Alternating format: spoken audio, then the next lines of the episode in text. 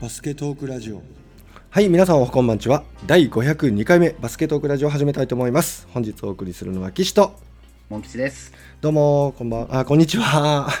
おはようございます。今おはようご日午前中です。ざいますね。そうですね。はいえー11月15日は月曜日9時36分というところでございますが、今日、モン吉さん、どうしてこんな珍しい時間に収録してるんでしょうか？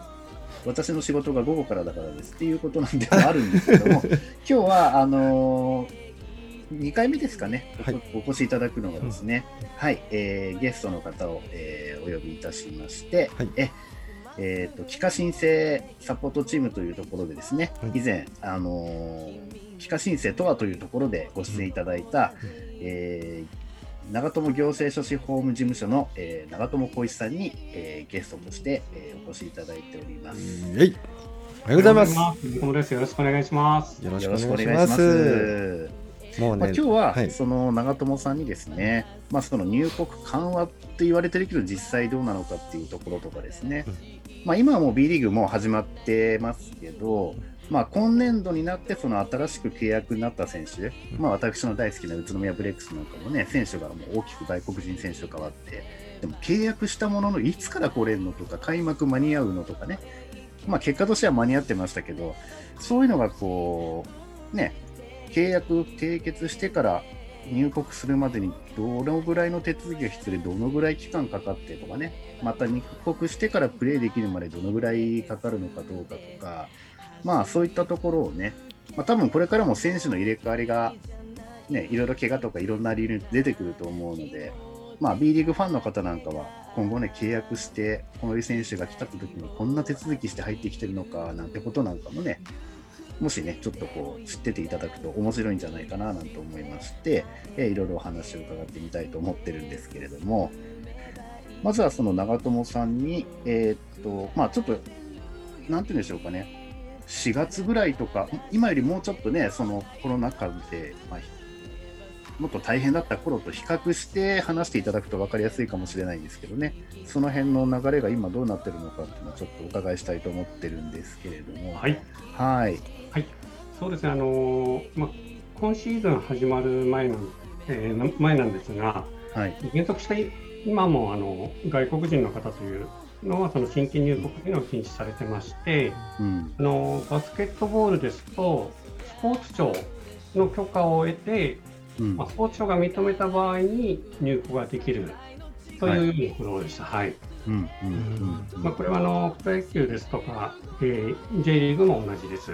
うんうんうんうん。ただあの逆にあの入国できてない業界もありましてほ例えばあの F1、ううんうん。えーまあ、ドライバーが、えー入ってこれないということで、うん。あのまあ、2年連続、えー中止になっているというようなうあります。あはい、ーじゃあ鈴鹿や茂木はできないということなんですね。そうですね、はい。うん。はい、あと格闘技なんかももうあの全ての大会で入れるというわけではなくて、うん。まあ、今回は特例でこの大会は認めますけれどもうん。この大会はダメですよといったようなへまあー国内はい、感染状況によって左右されていた部分があります。うーん。競技によって。そうですね、はい、あの、まあ、競技によってあの F1 ですとやはり入国者数が非常に多いので、はい、あの隔離期間の管理とかですね、えまあ、そういったところで非常に難しいというところで、えそういうことなんですね。はい、ちょっと認められなかったといったケースが、うんうんはい、あります。なるほどね。はい、人数多くなるんですね。そうですね、あの F1 ですとあのスタッフの人数がものすごく多くなってしまうんですよね。あそうですね。確かにね、はい整備スタッフとかめちゃくちゃ必要ですもんね。はなるほど。はいか、スポーツによってか、そっか、感染リスクというよりは、その人数的なものとかも大きいんですね。はいうんうんうんうんうん。そしたら、ある程度許可いただいてるスポーツに関しては、はい。その入国するまでに必要な手続きとか、入国してから実際にいわゆるプレイと言っていいのかな、そのできるまでの期間っていうのは、ほはい。ぼ統一されてるような感じですそかうですね、はい。うんなるほど。実際は、あれ？戻っ日本入国してからえっ、と、2週間でしたっ2け週間ですね。はい。2週間。で、実は私もこれ不勉強であれなんですけど、その場合は、はい隔離期間は国で指定されたそのホテルとかで隔離されて、はい。その分は自前みたいな感じなんですか？あれ？えっ、と、これそれは違うはい、あの出国する地域によってちょっと異なりまして、はい。はい、あの出国する国によってですね、うん。日本に入ってから、えー10日間は指定されたホテルにいないといけないですとか、うん。うん。うん。えーもう6日間の指定された国、あと6日間、えーあと入国してから、えー指定された国に入る必要はないので、自宅などで待機してくださいといった国があります。ああ、自宅待機もあるんですね。はい、うーん。費用負担的にはどうですか？あえー、と費用の方はあの国で負担してます、そのホテルの方はですね。あほぼそこはそはい、の国の方がっていうことなんですね。はいなるほど。下手をすると、でもそのホテルがいっぱいになっちゃって、だからそれができない、だから入国できませんみたいになっちゃうケースももしかしたらあるかもしれないですかね。はい、あのまあ、じ実態としましてはおっしゃる通りでして、うん。やはりその隔離するホテル付近に住民の方が今嫌がっていらっしゃるということで、うん。うん。日本日本の場合ですと、もう14日間厳密に隔離措置というのは今できない状態なんです。うん。うん。ですよね。はいただでさえね、だって、そのコロナに、まあ、なっちゃってってのはあれですけど、それでそもそもまず隔離しなきゃいけない人だけでも、あれだけね、いらっしゃった中でっていうことですもんね。でも14日間、もうスポーツ選手なんか何してるんですかね、家でトレーニング、家っていうか、部屋でトレーニングするしかないんですかね、これはね。もう相当苦痛みたいですよね。そうですよね。うんいや私実はコロナの陽性になりまして 療養施設にそうで10したね、そういえば。11日間入ってたんですけどそれでも苦痛でしたねまして体が元気で何もない状態で14日間2週間隔離されるっていうのは本当に大変だと思います。そうですね、だからスポーツ選手とかだったら、そこからまたね、そのストレスとかいろんなものがある中で、うん。コンディションを整えて、そう。今度はチームに行ったとして、また練習に参加してっていう、うん。そういったことまで計算に入れると、うん。だいぶ怪我人とか出ちゃっ1ヶ月ぐらいかかりますよね。うーん、だから、怪我人出て、それを補充したいがための契約とか言ったって、これね、大変ですね。はい。ちょっと気抜いてたら体型変わっちゃいますよ。まあ、そ14日間。はい、俺でも、まあ、中友さんに質問するあれではないかもしれないですけど、ってことは、もうなんかそういったことを考えて、実はもう裏で、ダメだったらもうね、誰か怪我に出た瞬間、よろしくねみたいになってる選手をすでに日本に招いて入国させてるチームとかあるんじゃないかとかって思っちゃいますよね。費用的にちょっとその辺の余裕を持てるチームなんかは。そうですね。うん国内で今ちょっと、もともとジプシーじゃないですけどね、はいあの在野に下ってる、まだ契約発表されてないような選手で日本に残っているのがいたら、多分その選手には多分3、4チームぐらいから実はこういう事情になった場合はよろしくねみたいなね、うん、なんか口約束契約みたいなものなんかはもしかしたらあったりするのかななんて気はしますけれどもね。なるほど。じゃあ今度はその手続きそのものですよね。あそうですね。はい。うん。はいまあ、向こうのまず出国は出国としてまたあるんでしょうけど、その出国絡みと入国絡み両方合わせると実際どのぐらいかかっちゃうもんなんでしょうかね。そうですね。あの、実はあの、うん今回11月8日からですね、はい。その入国規制の緩和ということで、はい。報道がありますので、皆様ご存知かと思いますけれども、はい。えー、とまず1点目が新,、えー新規入国制限の緩和措置うん。といったものが取られてます。はい。で2つ目が先ほどお話がありました、いわゆる14日間の隔離期間の、えー行動制限の緩和措置というものが行われております。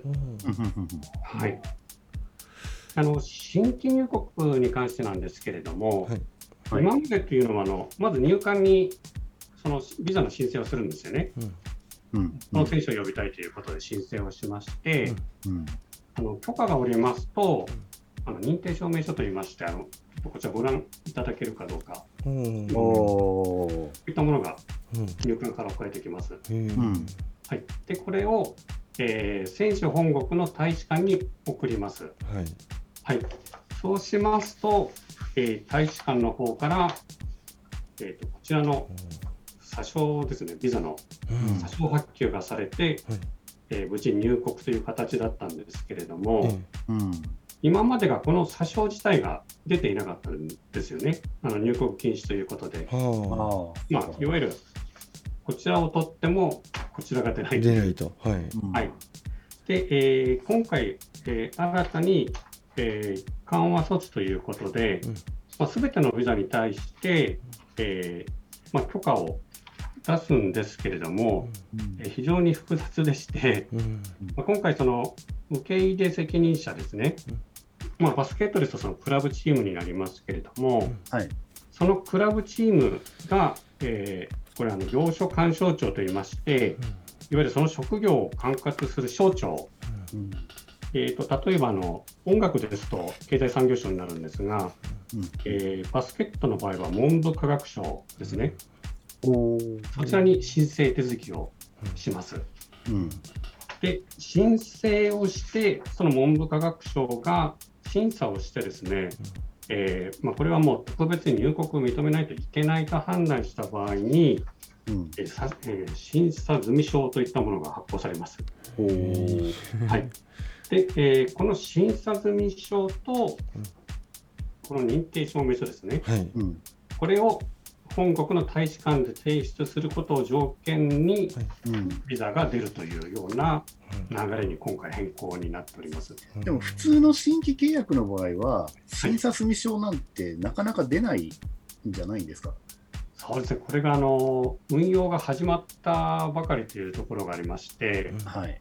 はい、あの今、コールセンターですとか、うん。あのまあ、コールセンター、えーでできたんですけれども、うん。えーあとはその所轄の文部科学省と電話が全然つながらない状態でして、はい。であのまあ、今回のこの緩和措置も、もともとはその留学生の方ですとか、まあ、技能実習というビザの方が日本に来れない人が今、37万人いるんですよね。そんなにはい、あ足止めを食らってるという、まあ、そこでちょっと緩和しましょうということになりまして、なるほど。はい、のであのスポーツ選手、まあ、今から申請して、いつ頃入国できるかっていうのが今、本当に読めない状況ではありますね。こっちかの大使館から向こうの大使館に送るっていう感じですよね。それだけでも普通に1週間とかですか？あまあ、もっともっと短いんですか？なので、はい。はいまあ、あの1週間かからないぐらいで、はい、届くかとは思います。そうですよね。でもそこだけでもそれだけかかっちゃうわけだから、はい、トータルでどうなるんだろうな。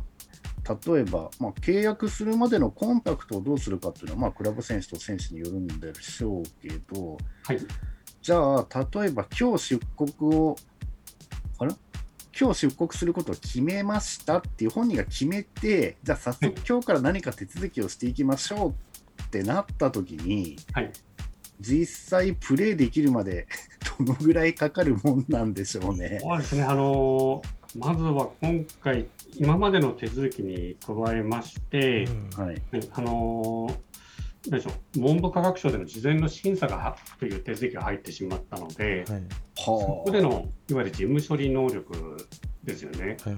うん。に左右されると思います。うん。あの実はあの文部科学省というのはあの学生さんのビザも一緒に管轄するところなので、うん。おそらく今、その学生さんの入国手続きで追われているのではないかと思います。うん審査って何をどう調べるってことなんでしょうね、それはね。そうですね、あのまあえーまあ、一般的にはそのこのクラブで、えーうんまあ、プレーしますということなんですけれども、うんうんえーうんうんまあ、ただ、普通に申請しただけだと許可って取りにくいと思うんですよね。うんで、えーと、なぜその入国させる必要があるかっていうところを、うんえーまあ、詳しく説明していただいて、うん、はい、でやはりその文部科学省がその納得するような、まあ、説得力のある説明文書とかの作成が必要になってくるかと思います。ってことは、日本にちゃんとある程度の期間はしっかりと労働するっていう、だから短期というよりやっぱ長期で仕事をする目的っていう方が通りやすいっていうふうに考えるのが普通ですよね。そうですね、はい。うん、そうですよね、短期の旅行だとかってある意味だって、旅行なわけじゃレシートだから、まあそうですけど、そうですよね。ってことは、そういう根拠も迎え入れる側もちゃんと作ってあげなきゃいけないし、っていうことですよね。なるほど。いや、ちゃんとこう、まあ、なんていうんでしょう、大きな、大きな企業ついちゃいけないですけど、そういう、ちゃんとしたこう、このうちの会社のこういう彼こういう仕事をしてもらいたいということで、例えばビジネスマンとかで普通に呼び込む場合っていうのは作りやすいと思うんですけど、はい。はい、スポーツ選手っていうのは基本は年俸制だったりとか、そうですねはい、長くても保証される期間なんて長くて1年みたいなもんだから、ね、それって普通の企業でその外国人の方を日本で雇うよりも、うん、ハードルは高いっていうふうに考えていいんですかね。そうですねはいうん、特にスポーツですもんね。はい。うん、怪我したらダメだしとかいろんなこと考えられると。うん。だからこそ長友さんのようなちょっとこう経験というか専門性の高い分野で人っていうか選手を送り出すようなノウハウとか、まあ、実際それを通された経験がある方っていうのがより貴重になってくるんですよねおそらく。ねでその条件だけで通る通らないっていうんだったら本当にこうなんか文章のない履歴書のようなものだけでいけそうな気するんですけど、そうではなくてやっぱそこにこうなぜなのかっていうこう根拠と説明を混ぜた文章をしっかりこう入管にそれから文部科学省に出してっていうまあ、ノウハウというか経験というかそういうところをね持ってはる人日本の中でも少ないでしょうね。はい、なるほど。うん。まあ、あのもう一点ちょっと心配されてますのが、はい、あの日本に入国したときにあの検査あの抗原定量検査ってやってるんですけれども、はい、あのコロナの検査ですね、うん、その検査数のちょっと問題がありまして、はい、えーと、現状、今、1日、えー、3500人までなんです。で、これを11月下旬に5000人とすることを検討しているんですが、はい。えー、先ほどお話ししたその37万人の方がもしこれから入国した場合にですね、はい、1日5000人ですと75日間かかってしまうという計算になってしまいますので。ので、しばらくその新規入国については滞ってしまうかもしれないというふうに考えてます。はい、あそうですよね。いいな。まあ、一つの手続きをしたら今度はこれ、その次はこれっていう順番にやっていっちゃうと間に合わないから同時し、同時でこう、これやったら次にこれが来る、でもここ時間かかるから今のうちにできるものはやっておこうってことでやってもらうことによって、ショートカットはできると思うんですけど、はい、これでも、ある一定期間は当然かかってしまうわけですからね。はい。まあ、それ考えると、怪我人とか出て、ね、例えばバスケで B リーグとかでで、そのもう1週間もしないうちぐらいに、代わりの選手が契約されるって発表されたりするっていうのは、これはもう、事前に、ね、なんかそういうのがあった時には、そっちが決まってなかったらうちで頼むぜってやり取りをしとかないと無理っていうことですよね、これきっと。そうですね。順番待ちでいろんなところからのオファーを待ってる選手っていうのが多分世の中にいっぱいいるってことですよね。はい。うん、だから逆にその怪我人出てからなかなか次の選手が出てこないチームっていうのは多分そこの行動が遅れてるか、はい、コンタクトできる選手の中にそれ選手がたまたまいないとか、あるいはいたけどその選手が他と契約しちゃってもう その選手が当てにできなくなっちゃったとか、多分そういうことなんですよね。そうですねで、B リーグだと確か3月何日以降、新しく契約がもうできないってなっちゃってるわけですから、最悪その時ギリギリまで誰かを抑えておくっていうことはね、多分してるんでしょうけど、えっと、コロナ禍じゃなければ、はい。どのぐらいでできるもんでしたっけ？あもうあのコロナ禍でなければ、あのはい。契約結んでからもう1ヶ月ぐらいはい。あれば、もう、今までですともう1ヶ月ぐらいでもうプレーできてますね。まあでもそれでも1ヶ月ですもんね。はい。うん。それで呼んどいてメディカルチェックでアウトとかなっちゃったら、もう何だったんだって話になりますね。ね、その辺も考慮して相手探さなきゃいけないし、ね、ちょっと最近そういうのもところどころで起きてるようですから、なるほどな。外国人選手雇うのも本当大変じゃないですね、これは。うん。そうですね、まあ、かなり今回、手続きが複雑になってしまいましたので、うん、まあ、おそらくこの運用があのしばらく続くと思いますので、うん。うん、うん、あーそうですね、まあ、これから、まあ、先にあのプロ野球 J リーガーが開幕しますので、まあ、その動向をちょっと注視しつつ、うん。うん、まあ、選手の入国手続きというところにちょっと入られた方が良いかと思いますね。あとは、はい。一回、その契約して、入国をして、実際プレーして、はい。ですけど、その間にもともと契約した選手が復活したので、はい。その次第、その選手は、要は契約解除ってなっちゃった時に、はい、一旦向こうに帰っちゃうと、はい、で、またその帰ってちょっとしたうちに今度もう一回別のチームからオファーが来たみたいな時に、はい、その辺の手続きがショートカットされるっていうことはあるんですか？あそれはないですね。ない。あ例えばあのビザ残したまま再入国であれば入ってきますけれども、あ、そのビザが切れてなければ入れてなければ OK ね。なんですよね。はいだからその年度ってことであれば、まはいあなんとかなるっていうところなんですかね。そうですね。はい。その場合は何日ぐらいで、もう別に持ってるから、またすぐさらっと、あ、あの再入国で、あそういうことなんですね。はい。ん。まあ、だから、とにかくまるっきり新規の選手が少なくて、前どこどこでプレーした選手がそのまま今度またどっかのチームに行くとかっていうのが多くなっちゃうわけが分かりますよね。まあ、日本のバスケットを知ってるからとかっていうのは後付けで、実は今そっちの方が 先行してそうせざるを得なくなってるってことなら正直言うと多いのではないかということがここでちょっと見えてくるわけですけれどもね。うん面白い裏側だね。そうなんだ。ん、なるほど、そうか。うんうんうんあとは、出国するのに、例えば国によって違いがあるのは、それは国ごと、国ごとで、まあ、まあ、ある意味勝手にというかっていうところあるんですけど、はい。まあ、どこの国から来たかによって、はい日本に入ってきてからの期間が違っちゃうとか、あそうです。はい。そういうのはどうどうなんですか？はい。はい、そうですね。あの出国した国によってですね、はい。あの例えばあのフィリピンとかですと、はい。先日までは日本に入国してからうん。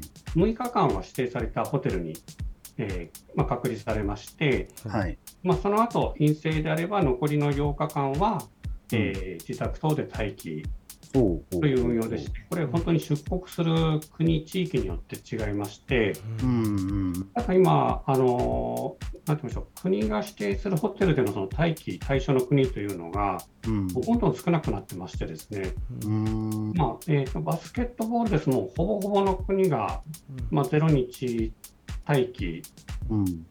の国になってます。はいあまあ、フィリピンだけ3日待機ですね。それは日本が、日本側がフィリピンから来た人だからこうとかって決めてるのか、はい。相手の国からのいわゆるちょっと圧力言っちゃいけないって言っちゃいけないかもしれないですけど、そのはい国としてのそのやり取りによって、うちのはもうそうさせろみたいなところではい、そうなっちゃってるんですかね。えー、とこれはもう、えー、と日本の政府の方が決めてまして、はい。やはりその出国される国の感染拡大状況とか、うん。うん。あともう一点がですねあの空港検疫、空港での検査でのはい。陽性率がこう突出して高い国とかあるんですよね。ああ、はいはいはいはい。いわゆるその出国前にの検査証明書、これは本物かどうかとかですね、うんうんうん。あのもう極端に高い国っていうのがありまして、はいはい。はいまあ、そういった国はあの6日待機ですとか10日待機という措置を取ってました。うんはいなるほど。えっ、と、バスケ選手で多いところでいくと、その最近ね、すごいフィリピン増えましたけどね、あれ、そうですね。あれ増えた理由って、なんかその辺も関係あるんですか？なそうでもないのか。まああのまあ、フィリピンの選手が増えたというのは、やはりあのフィリピンってあの非常にバスケットボールが人気はい。国で、はい。やはり今、フィリピンからももう B リーグっていうのが非常に人気を集めているってういうのん。がありますので、まあまあ、それが1点と、あとはその、まあ、今あの、帰化選手ですと、帰化枠ではい。別にできますけれども、はい。やはりその帰化自体が時間がかかるっていうところもあって、うんまあ、アジア枠であればもうすぐ、まあ、入れるっていうところも、はい。えー影響はあるかと思います。まあ、そうですよね。国が認めてるアジア枠の中では、多分フィリピンが一番レベルが高くて、選手も豊富っていうことでしょうかね。はい、うん。なるほど。まあでも国によって違うっていうところはね、納得ですよね。あとでもどうなんアフリカとかあっちの方とかどうなんでしょうね。そうですね、はい、あのアフリカの方ではやはりその医療体制がどうしても、うん。まあ、しっかりしてない部分もありますので、うん。はいまあ、空港検疫では陽性になられる、えーまあ、パーセンテージといいますか、うん。もうそういったところも高い数値の国はあります。うんそうですね、アフリカとかだと陸上とかって思ったけど、でも陸上の選手の場合、あれですよね、日本でそのいてそのままの人が多いから、あんまり出入国のは関係ないのかな、どうなんでしょうね。そうです、まあ、陸上の選手の場合ですと、あのもともとその企業のうん、会社員の方っていうのが多いので、そうですよね。はい、その影響はないかと思いますね。そういう意味では、やっぱり野球、サッカー、バスケとか、その辺のがやっぱり一番大変ですよそうねで。すね。あとはスポーツは別にバスケ以外でも含めてですけど、はい。何か見落としてたせいで、こういうことでこういうことになってしまったみたいな、紹介しても差し支えない事例とかもあったりしますか、今年はそれほどないんですが、あのうん。昨年は、あのなんていうんですか、外国人の方、まあ、一切入国禁止という、はい。うん。えー措置が取られていたんですけれども、うん。まあ、結局その情報というのが、リーグクラブ内で周知されていなくて、あー。はい、っていう部分があって、えーまあ、各クラブさんが新規の選手とどんどん契約をしてしまって、うん。まあ、入国ができなくなって、うん。まあ、開幕も間に合わなくなってしまったっていうのが昨年ですよね。あー。はい。意外とそうリクルートしてくる担当の方ってこういう情報をお持ちでないっていうことがあらわになったんですよね。そうですね、あのあまりそのリーグとしてクラブ、すべてのクラブでこう周知させるというような感じではなかったですね。ねえ。はい。うんで契約までしちゃうっていうところもまたちょっと 確かになね。んというかあの裏が取れてよしじゃあはい。来れるな、えー今の予定だったらいつぐらいだなっていうところがあって契約するんじゃなくて先に契約しちゃってはい。ことを進めようとしたところ、え入国できねえじゃんみたいなことになったっていうことなんですよね。そうなんですはいえー、それちょっとお互いにとっても大変だし振りますね、これは。うーんそしてなかなかでもやっぱり普通の人が知り得るところじゃなさそうですし、はい僕もこうしてね長友さんのお話を伺ってあそうだったのかあの時そんなことがあったのかとかこういうルールがあったのかっていうのをよくわかるんですけど、もしここでお知り合いになれてなければちょっと調べるかなどこまで追っかけられるかなっていうところは思いますよね。うんうーんなるほど。あとは入国されてからの注意点っていうかね、実際就労されてからの注意点というか、うんそういったところっていうのはどういったところなんでしょうかね。まあ、はいあの入国してからですよね。そうですね。はい、あの今回、その入国してから14日間の隔離期間、はいうんあのこちらに関しても行動制限の緩和措置というのが取られておりまして、はい。えー、とこれはあの各、まあ、クラブの方も非常に注目されているかと思います。はいえーまあそのえー隔離期間短縮の条件なんですけれども、はい。はいえーまず先ほどのそのホテルでの、えー隔離対象日数ですね、うん。えーこれが6日間、10日間の対象になっていない国というのが1点あります。ああ。はいえーその次にですねあの、有効なワクチンの接種証明書、ああ、そっかそっかそっかそっか。なるほど。はい。はいわゆる隔離期間を短くするためには、有効なワクチンの接種証明書が必要なんですけれども、うんうんうん、うん。実はこれはその発行する国、地域によってはい。有効性を日本は判断しているんですね。うん。えーえーと今え先週の金曜日時点では、実はあのわずか69カ国しか認めてないんです。うんなので、その対象となっていないところから来た方は、ワクチン証明書を持っていても、うんあなたの国ではのものは認めてないので、うん隔離期間の短縮はできませんとなってしまいます。なるほど。はいえーで入国後なんですけれども、はい。はいえー、とこれも事前に、あのーまあ、病床干渉庁への申請が必要でして、うんうんはいうん。えーいわゆるその14日間の待機期間中に、まあはい。まあ、いわゆるその特定行動といいましてよよ入国してから4日目はこの活動をしていいというものがあるんですけれども、はい。はい、その申請をするんですが、はい、でその行動を行わなければ、まあ、滞在の目的が達成できないといった場合にうん。その行動制限の緩和措置というものが行われます。うん。はいまあ、具体的にはその3日目まではもう待機、完全待機ですね。うんで4日目からは、えーまあ、認められた活動だけできるというものになります。認められた活動？はいえー、僕、非常に難しくてですね、はい。あのーただ4日目から例えばプレーできるとか練習できるとかということではなくて、ですよね。ははいいまあ、いろんな条件が定められていまして、い。はい。やはりその人と接触するような内容のものは認められないんです。ああ。はい人と接触。はい、なのでコンビニに買い物。そうですねだとの接触になっちゃいますよね。そうですね。ランニングとかいいんですか？外,、はい外走るランニングとかあ、えー、とそこもですね、はいあのこのコースを走りますみたいなものを事前に、えねなるほなんど。だ。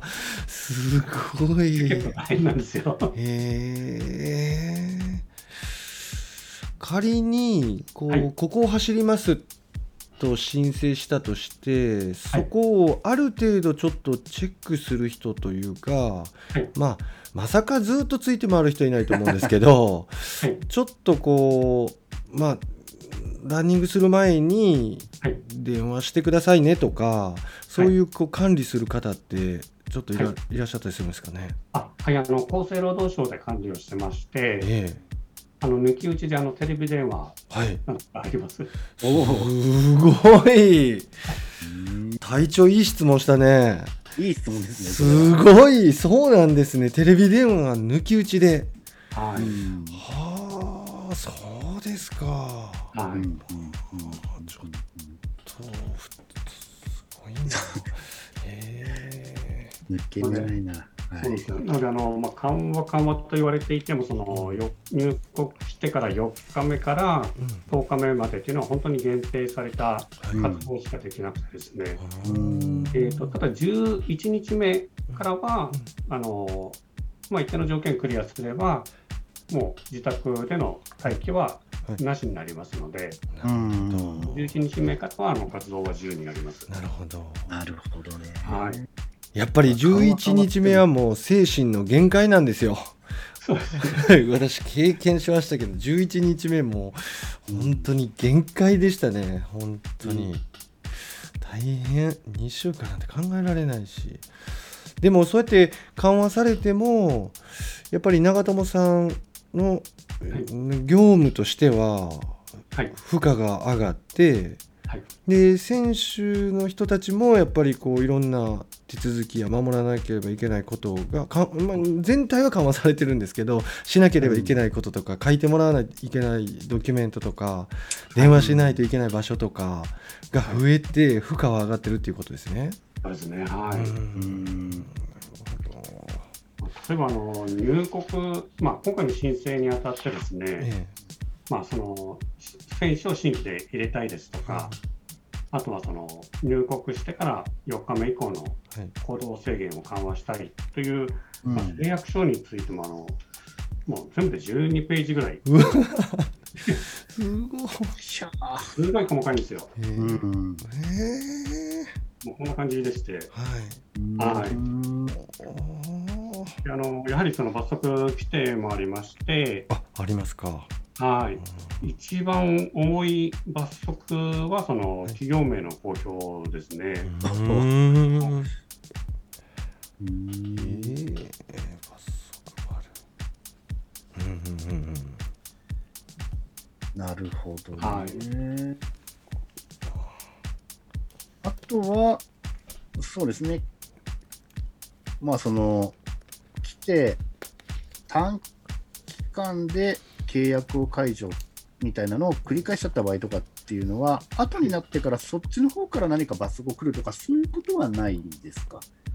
そうですね、あのまあ、入国してからその入国時の、まあ、クラブの方で、まあ、ちゃんとプレーをしてですね、はい。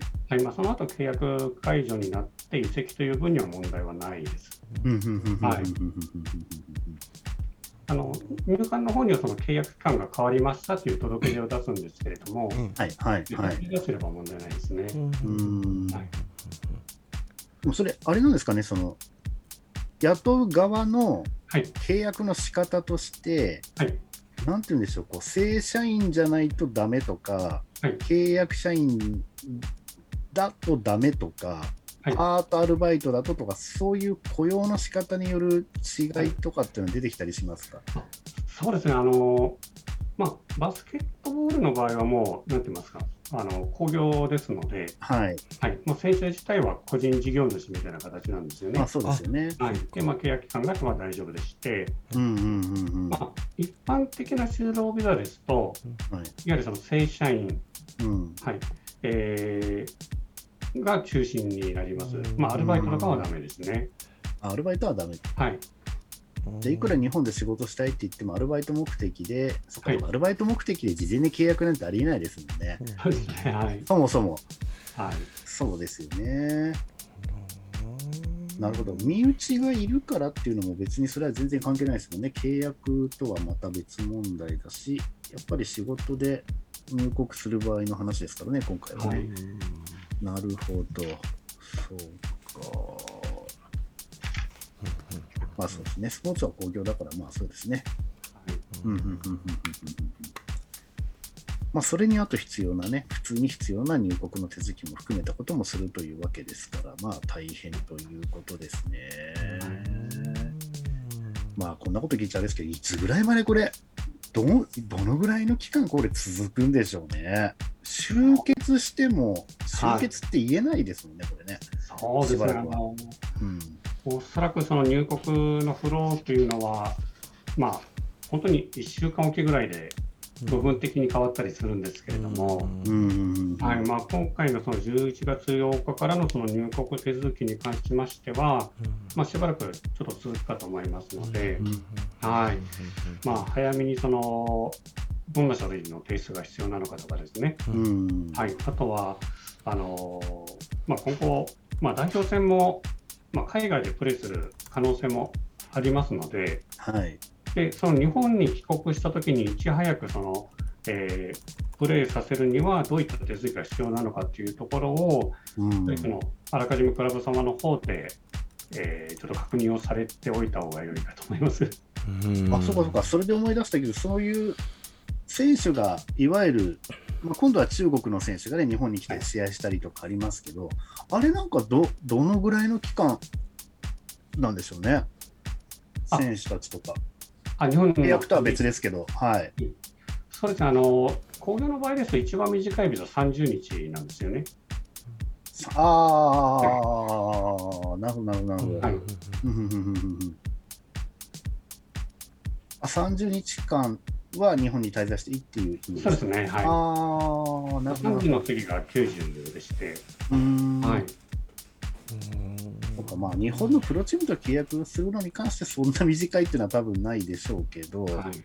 あでもあれなんですあり得るんですかね、本当、怪我に怪我で1ヶ月間抜けるためだけにはい。誰かを雇うっていう、怪我が1ヶ月後でも復帰がもう見えてるっていう場合とかに、はい。雇う場合はそのパターンでっていうのもあるってことそうですね、ですよね。今までありましたね。はい。あでもそれでにでその30日の契約で来たけれども、日本で結構活躍しちゃって、あの選手、多分短期間で切るって噂を聞いてるから、切れた後一度契約しちゃえみたいなはい。チームがどっかから出てきたとして、はい。そういう場合っていうのは延長は認められるんですか？あ、そうですね、はい。ビザの更新ができますので、なるほど、なるほど、なるほど。はいじゃあ、きっかけは30日だったけど、そこから1年で、そのままずっと何年も居続けるなんてことはよくあるということなんですね。なるほど、なるほど、なるほど、なるほど。そうでしたか。複雑だな、しかし、これ。そうなんですよ。あの、本当新規入国のところは、今回複雑な手続きになってしまいましたので、うんまあ、その報道で緩和緩和というほど簡単ではないといううんところが一点と、あとは日本に入ってからのその隔離期間の短縮についても、かなり行動が制限されてしまいますので、うんもうすぐに例えば入国してから4日目からチームで合同練習ができるとか、そういうものではないので、うんまあ、ちょっと注意が必要かと思います。はいそういうふうに考えると、この手続きだけでこんだけ大変なわけですから、当てもないところで選手を探していくってことは、まあ、まず無理ですよね、これね。そうですね。うんだからおそらく何らかのネットワークがあって、日本に来たがってる外国人選手と、はい。実は日本でいる、今プレーしてる選手でつながってる人がいたりして、そういう人たちを通してなんとかならないかみたいな交渉をしながら、はい。そうですよね、各チームのその契約担当の人たちっていうのは動いてるんじゃないかななんて気もしますけど、すっごい仕事ですね、それはでもね。そうですね。大仕事になってしまいましたね。そうですよねは。それで日本に来て思うように活躍しなかったり、ブーブー叩かれた日にはやってらんないですね。その契約の人とかでもはね。ねああ、そうなんですか。まあ自分からね、売り込んでくる人たちもいるんでしょうけど。はい。うーんうんあとは、どうですか、その抱えてる問題点とかで、今お話ししていただいた以外で、はい。あとはこんなことが考えられるとか、はい。そういうことってあります？競技によってこうだとか。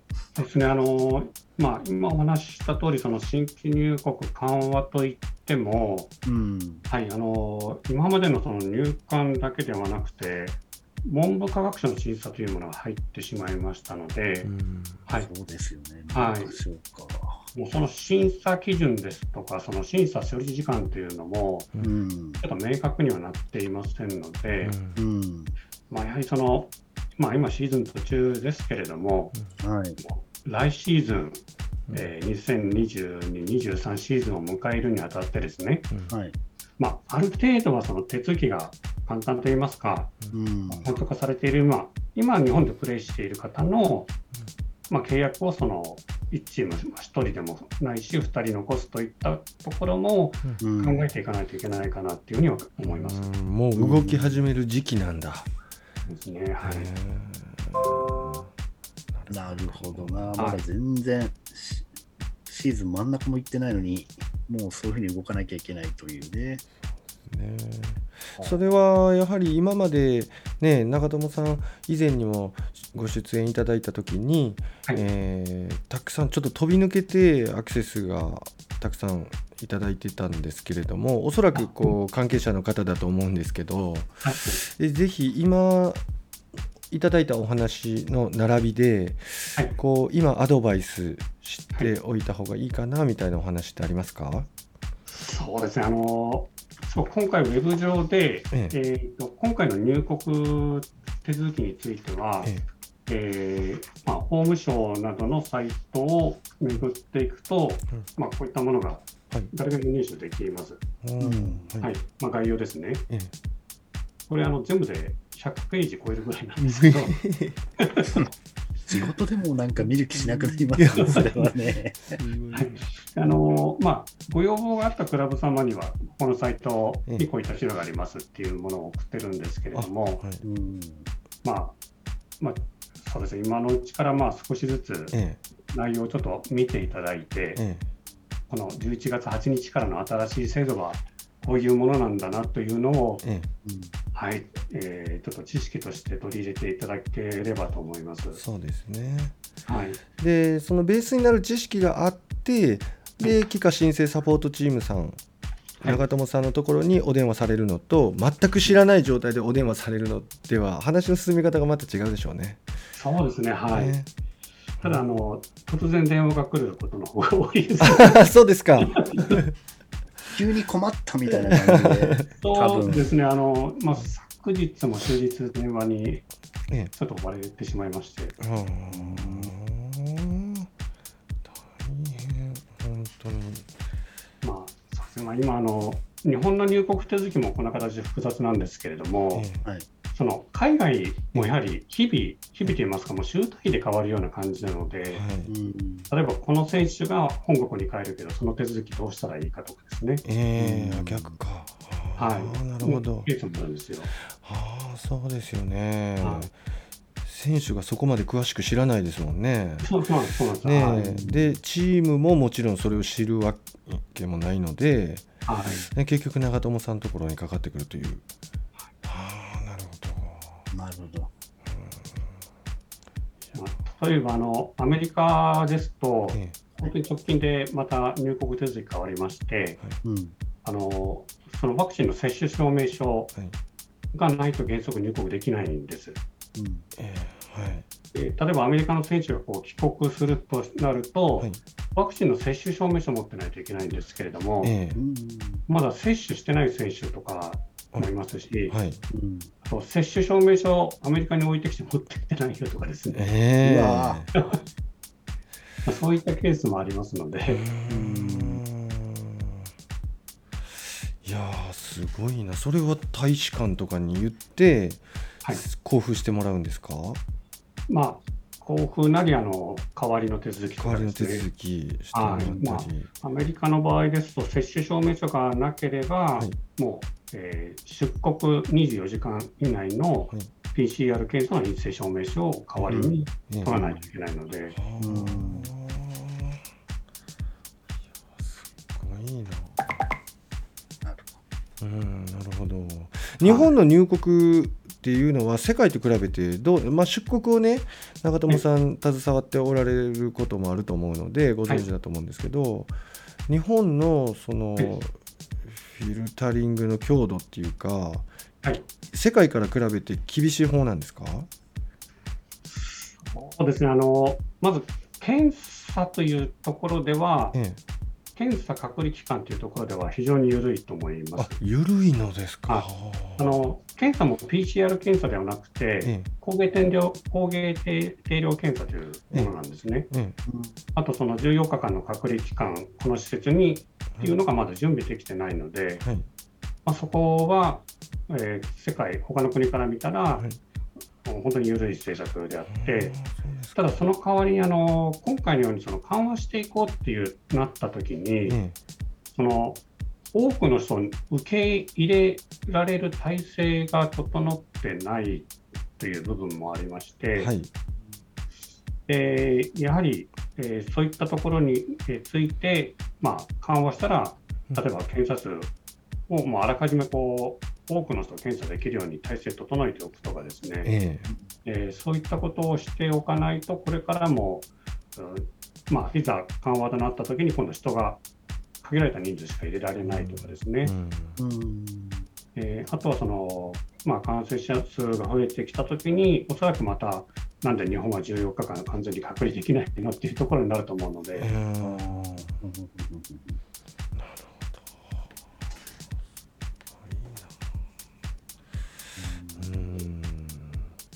なかなか以前の経済状態に戻すのは本当に難しくて、えあの今、日本って1日で入国できる人数です、先ほどお話した3500人なんですけど、はい。まあ、コロナ前の令和元年っていうのは、外国人の方、1日9.9万人入ってたんです。いや、それが3500か。そうなんですね、はいすごい絞り方してるんだ。うんこれ大きくやっぱりこう車で言うとマイナーチェンジじゃなくてフルモデルチェンジみたいに戻ろうと思うとはいやっぱりそのコロナっていうものの格下げというか。えーインフルエンザの並びですよぐらいのところまで国として全分野にわたって変えて変わっていかないと戻ってこないでしょうね。そうですね厳しいと思いますね。状になってるんですね。いや、今、数字でね、示していただいて、すごく分かりやすかったです。9.9万人入ってたのをさ、3500人に絞ってるっていう、うん、正直3500人がそんな結構いるのかなと思っちゃったりしてるところがあったんで。ね、ね。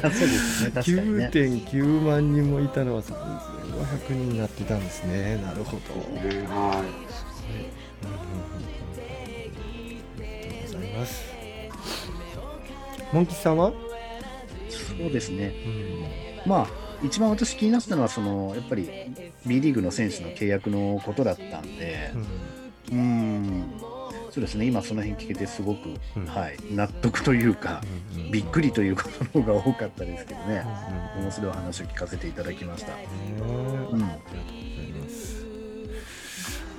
あと長友さんから何かお伝えしたいことございましたら、あそうですねあの、まあ、やはり今回あの入国手続きそのものそのものというものが大きく変わってしまいましたので、うんはいえーまあ、ご不明点などがありましたら、はいあのツイッターの DM ですとか、はいはいあのご利用いただいて、はい、あの遠慮なくお問い合わせいただければと思います。あとそこは帰化申請サポートチームで検索したら出てくるんですかね。あ、そうですね、はい。はいありがとうございます。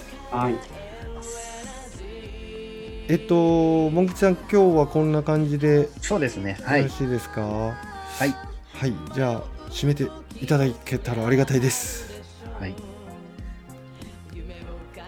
えっ、と、今日はですね、まあ、こういうことで、まあ、非常に貴重なお話ですね。まあ、本当に B リーグのファンの方なんかは、早く外国人選手契約にならないのかとか、どうなるのかとかね、まあ、当てになるのかならないのかって、どうしてもそういうところで気にしちゃってますけど、そもそもここの時点で相当大変だというところをですね。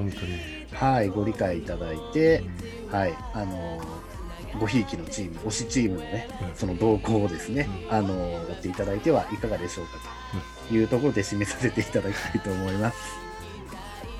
長野さん今日はありがとうございました。ありがとうございうました。した。はい、皆さんも502回目のバスケットオークラジオを楽しんでいただけましたでしょうか本日お送りしましたのは岸と、モン吉と、えー長友さんゲストに来ていただきました長友さん今日はありがとうございましたあありがとうございました。ありがとうございましりがたと。うございます